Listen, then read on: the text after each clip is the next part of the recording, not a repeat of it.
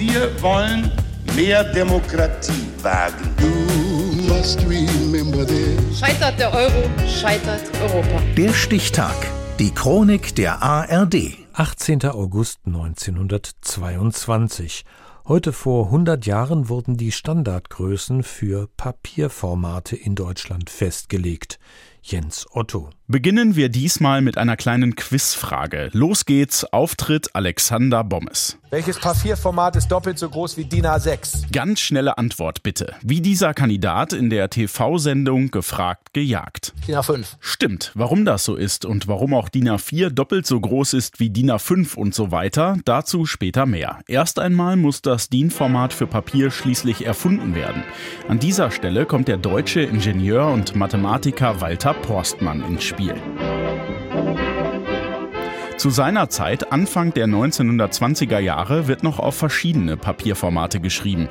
Nicht jedes davon passt in jeden Briefumschlag oder in jeden Ordner. Oft werden zum Beispiel Akten deshalb zurechtgeschnibbelt und dabei geht viel Papier ungenutzt verloren. Porstmann wurmt das und er will etwas gegen diesen umweltschädlichen Umstand tun. Der Gewinn, der sich aus der Vereinheitlichung der Papierformate für die Allgemeinheit ergibt, ist besonders deswegen so hoch anzuschlagen, weil er eine Schonung unserer kostbarsten Güter, der Wälder, bedeutet.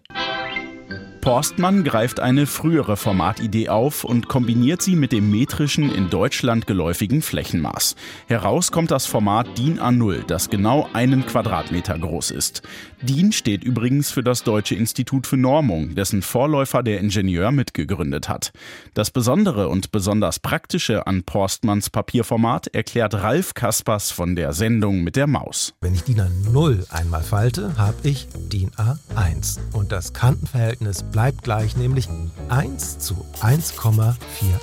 Nochmal falten, jetzt habe ich DIN A2 und die Kanten haben immer noch das gleiche Verhältnis. Nochmal falten, das ist DIN A3 und nach dem vierten Mal falten habe ich DIN A4. Und auch das hat dann wieder das gleiche Verhältnis von Länge zu Breite wie die anderen DIN A-Formate. Weitere Normen legen anschließend die Größe von Umschlägen und Aktendeckeln fest.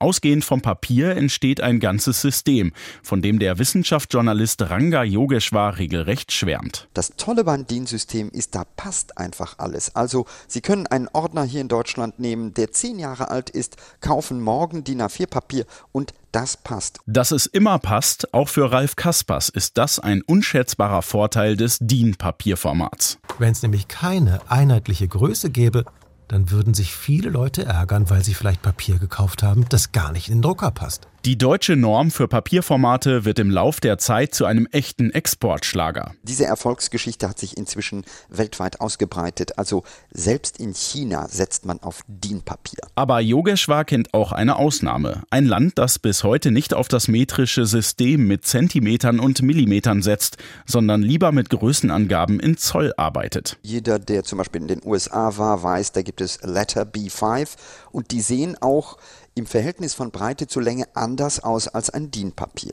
Auch darauf lässt sich natürlich wunderbar schreiben, aber wer nicht aufpasst, kriegt es nicht in den nächstbesten Umschlag, zumindest nicht ohne doch wieder rumzuschnibbeln. Damit war hierzulande Schluss, nachdem der Ingenieur Walter Porstmann die DIN-Norm 476 für Papierformate festgelegt hatte, heute vor 100 Jahren. Der Stichtag. Die Chronik von ARD und Deutschlandfunk Kultur. Produziert von Radio Bremen.